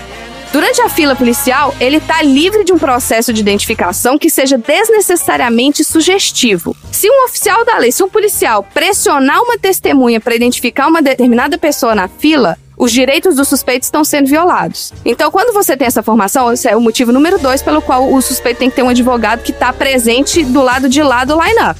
Do lado da galera que tá olhando, né? Isso, porque os policiais eles não podem forçar a pessoa a escolher uma pessoa arbitrariamente, digamos assim. É, induzir o cara, né? Tipo, ó, olha direito, aquele cara ali. É, você tem certeza? Você falou que o cara era assim, assim, assim, assado. Não parece aquele ali, entendeu? É, pois é. Ao se avaliar se a formação foi desnecessariamente sugestiva, o tribunal considera as circunstâncias que levaram à identificação da testemunha. Então, você pode invalidar esse line-up, dependendo do julgamento, dependendo, né, de como for feito esse processo.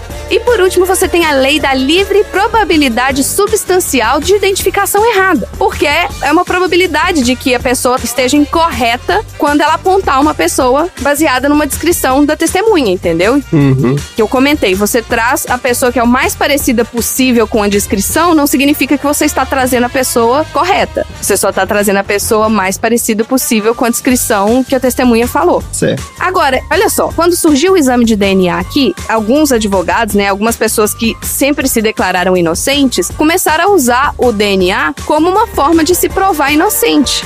E aí, com esses advogados usando o DNA para provar e provavam mesmo que a pessoa que foi identificada no line-up foi julgada e presa, quando conseguiu fazer o teste de DNA, provava que a pessoa não tinha cometido aquele crime, provava que ela era inocente. E a quantidade de pessoas que conseguiu reverter um veredito de culpado por causa do exame de DNA gerou um estudo psicológico sobre esse line-up aqui nos Estados Unidos. Muito antes da análise de DNA ser possível, os psicólogos eles já duvidavam da precisão de testemunho ocular. Agora, eles fizeram um experimento inicial onde eles encenaram um crime no meio de uma palestra. Um homem, meio vândalo, que foi contratado pelos pesquisadores, mas assim, as pessoas que estavam assistindo não sabiam, só quem estava fazendo o estudo.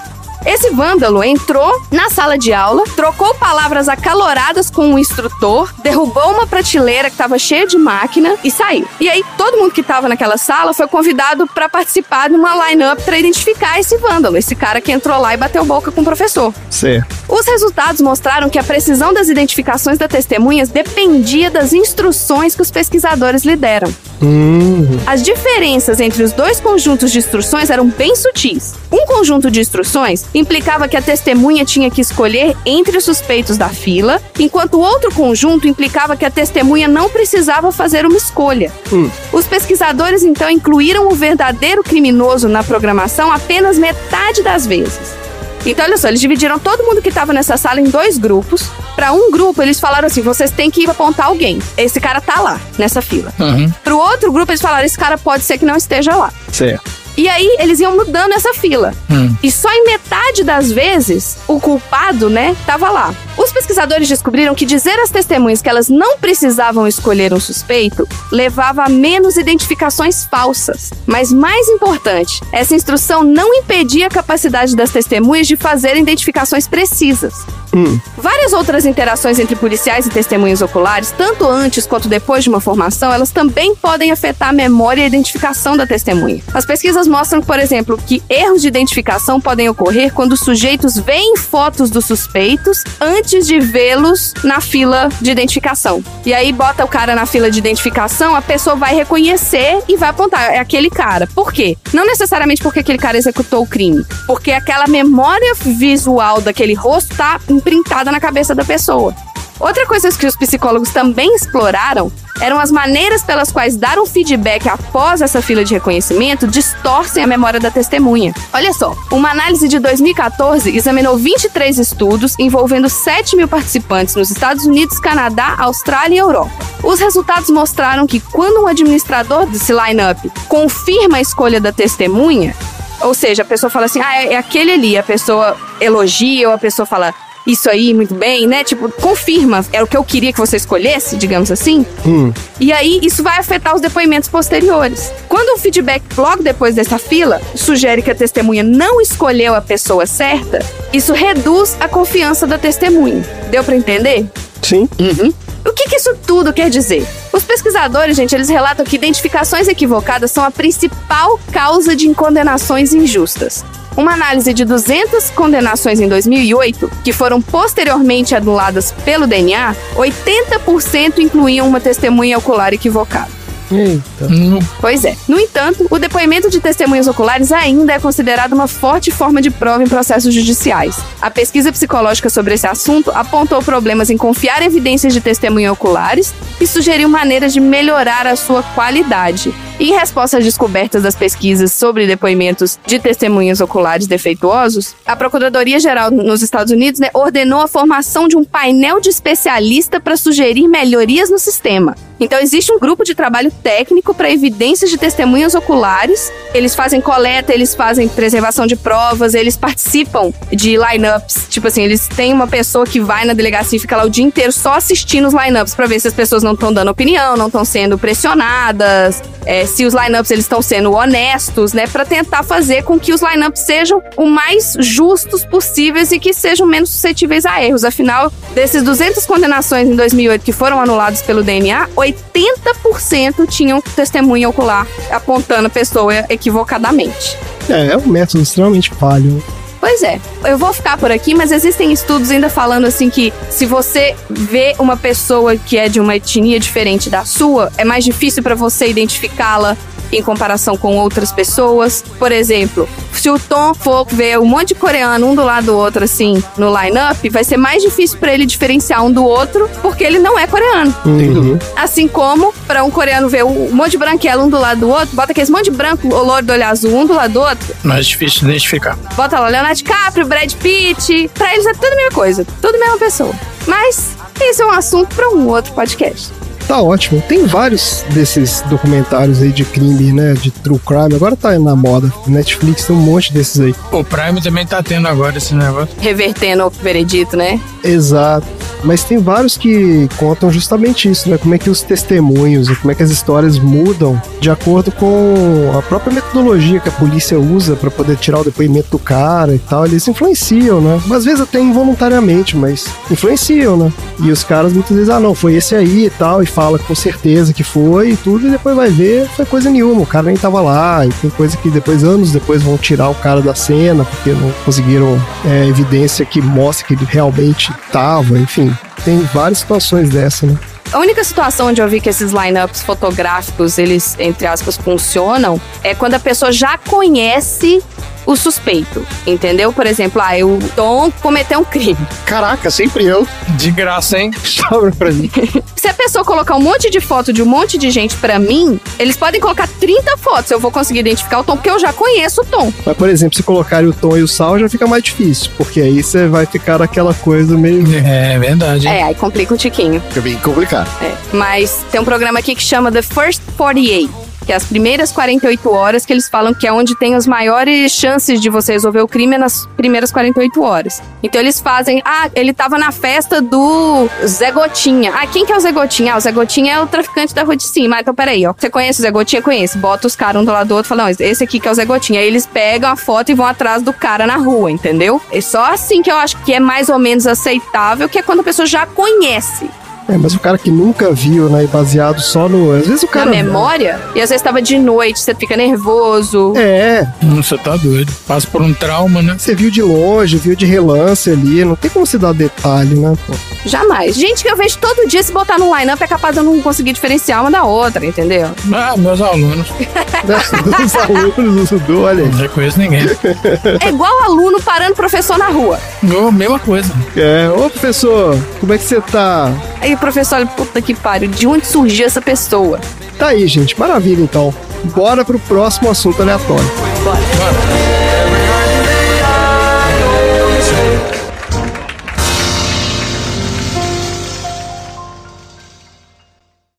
A proposta é a seguinte, senhores. O principal interesse do Sr. Souza são os narcóticos. Ele anda competindo, digamos, com um grupo de argentinos já há vários anos. A competição com o Sr. Souza tem seu preço. Esses argentinos vão negociar a venda de 91 milhões de dólares em cocaína daqui a três dias. É desnecessário dizer que essa aquisição vai revitalizar a força em baixa de sua organização. O Sr. Sozi gostaria de impedir a transação.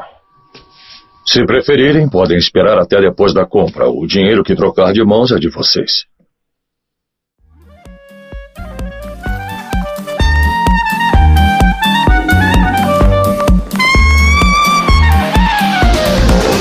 Tom. Pra encerrar o episódio de hoje, qual é o assunto aleatório da semana?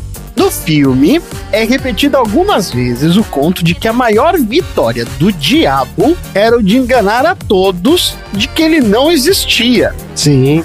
Então, o Kaiser Sosé havia se tornado um mito, alguém que apenas a sua sombra já era o suficiente para afugentar os maiores criminosos concorrentes. Ele trabalhava sozinho para não ser traído e, no filme, acabou inventando uma operação para parar o tráfico de cocaína que os argentinos estavam conduzindo nos Estados Unidos. Não, no filme ele só queria matar a testemunha ocular dele lá. A testemunha dele.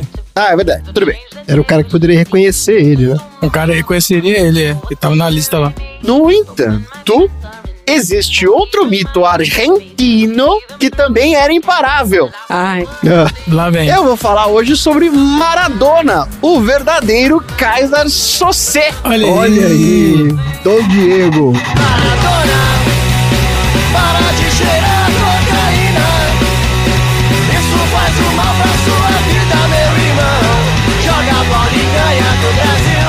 qual será o tema do meu novo bloco chamado Olho no Lance.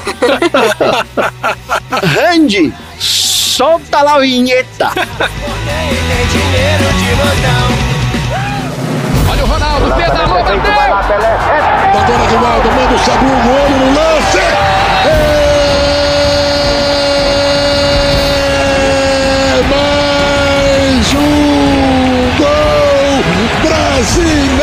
Brasileiro, meu povo.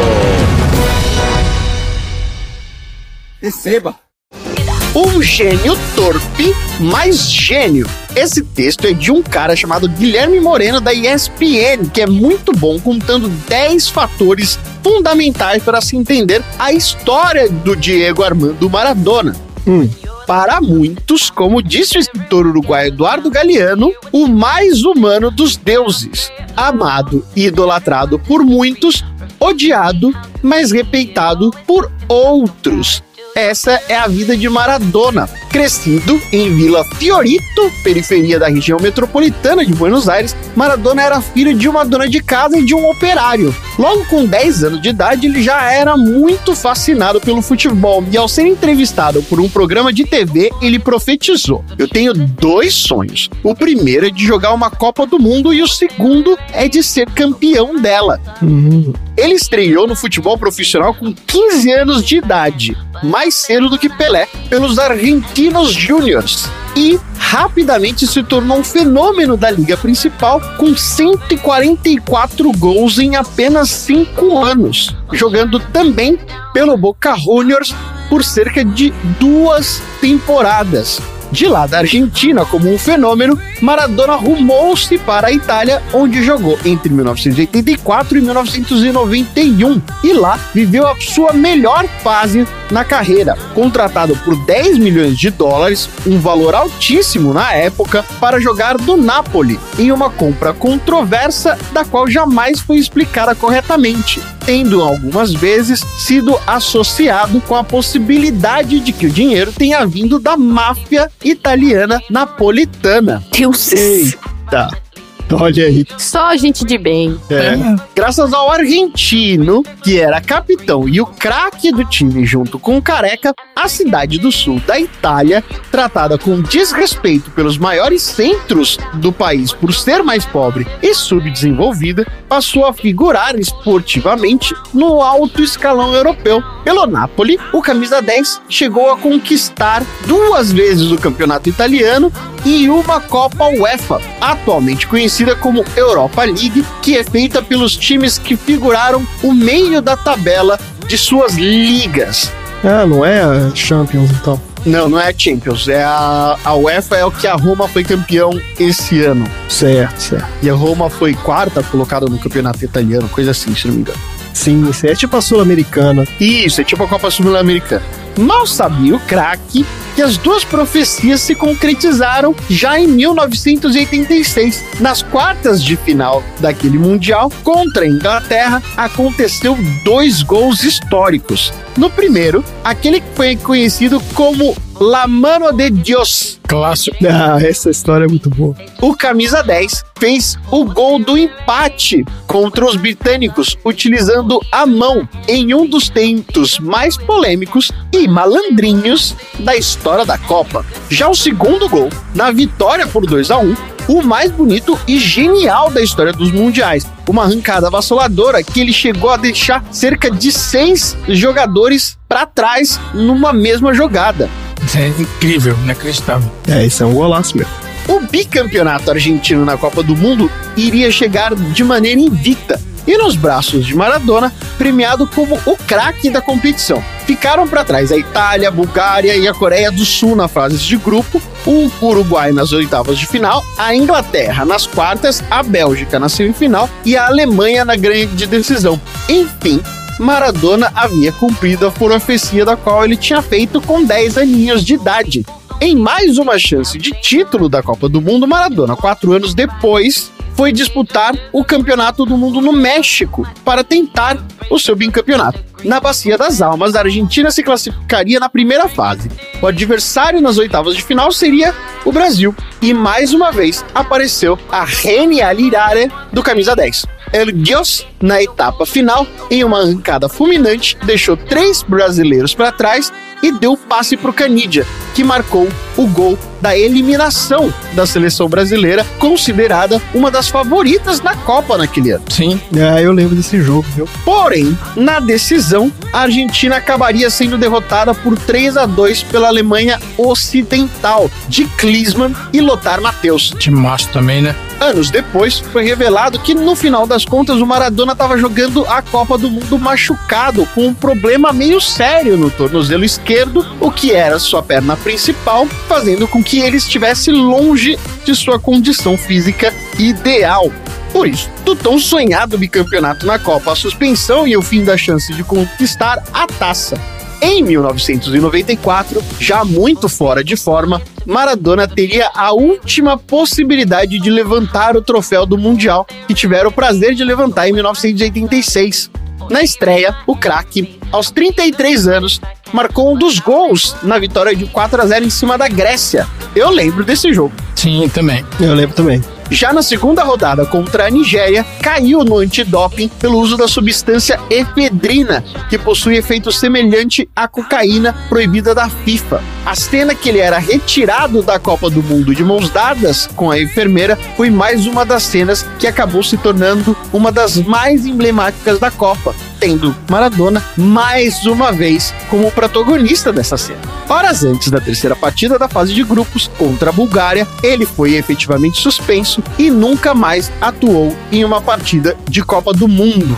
Maradona chegou a pendurar as chuteiras em 1997, vestindo a camisa do Boca Juniors, clube do coração. Mas os problemas com drogas que o craque revelou ter começado a usar enquanto ainda defendia o Barcelona com 23 anos de idade o perseguia. E em 2000, o primeiro grande susto. Uma overdose durante uma viagem ao Uruguai deixou El Dios em coma por volta de 40 minutos, como revelou o médico do hospital em que o argentino ficou internado na época. Em 2007, após ter sido duas vezes internado por drogas e ter ido a Cuba para a reabilitação, Maradona passaria por uma nova internação, dessa vez devido ao uso excessivo de álcool.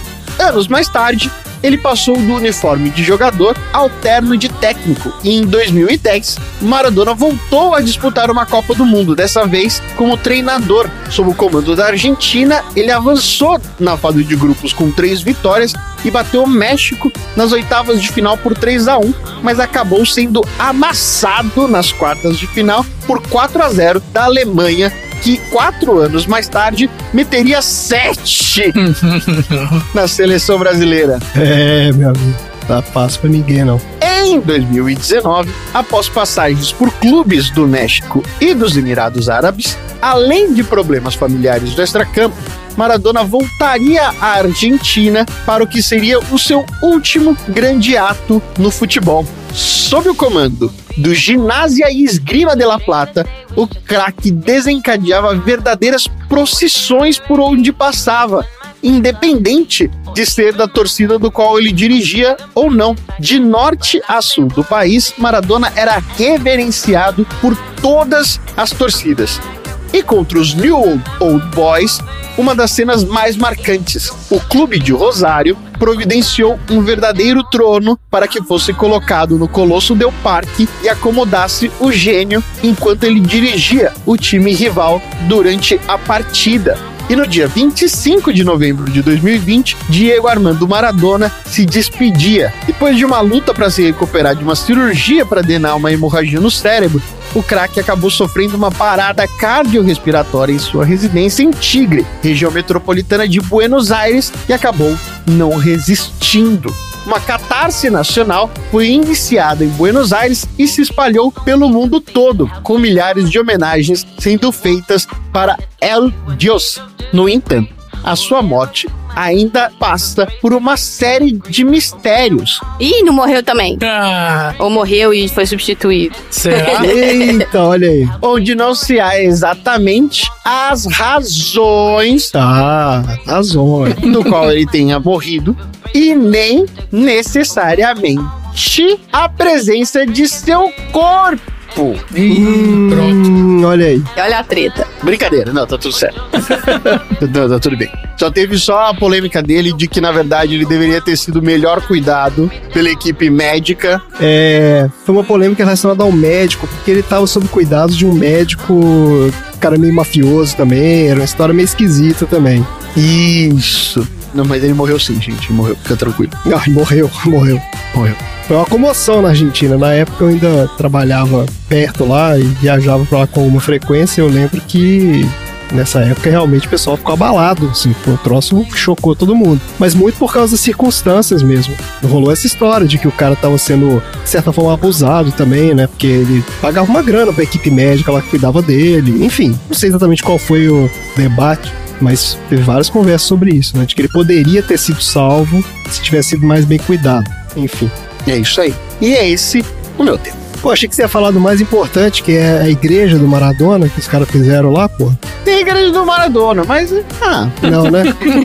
Mais uma, né? ah não, eu já não gosto das outras. Então tá, ó, quem é melhor? Pelé ou Maradona? eu não tenho como opinar porque eu não assisti.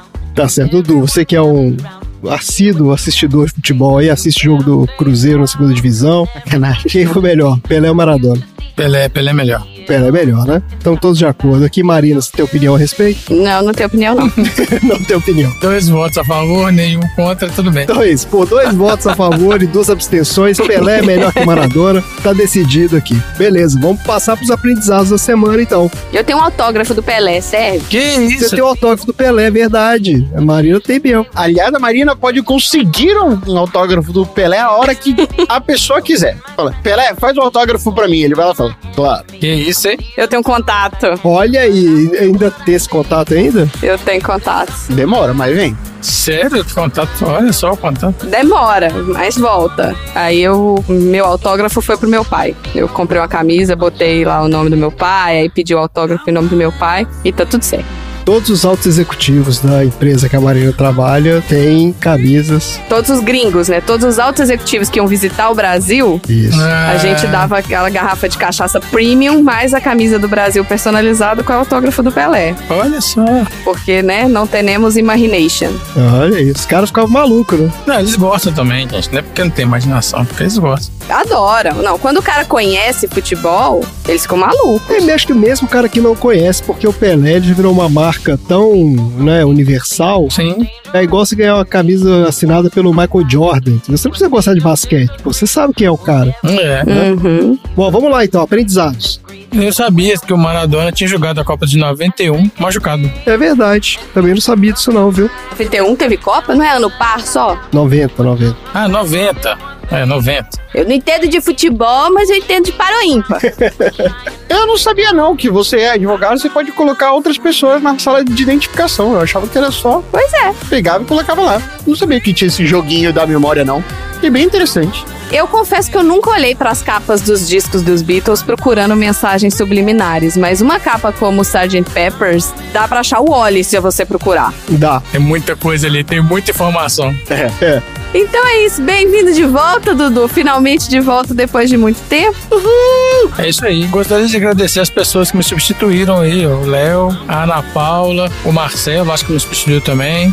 Teve uma galera. Teve um monte, teve o Xi. Sal, o Chico. O Sal, é verdade, o Xi. Ah, Ah. Obrigadão aí pra todo mundo. É isso aí, gente. Mas chega por hoje. Fala tchau, gente. Tchau, gente. Tchau.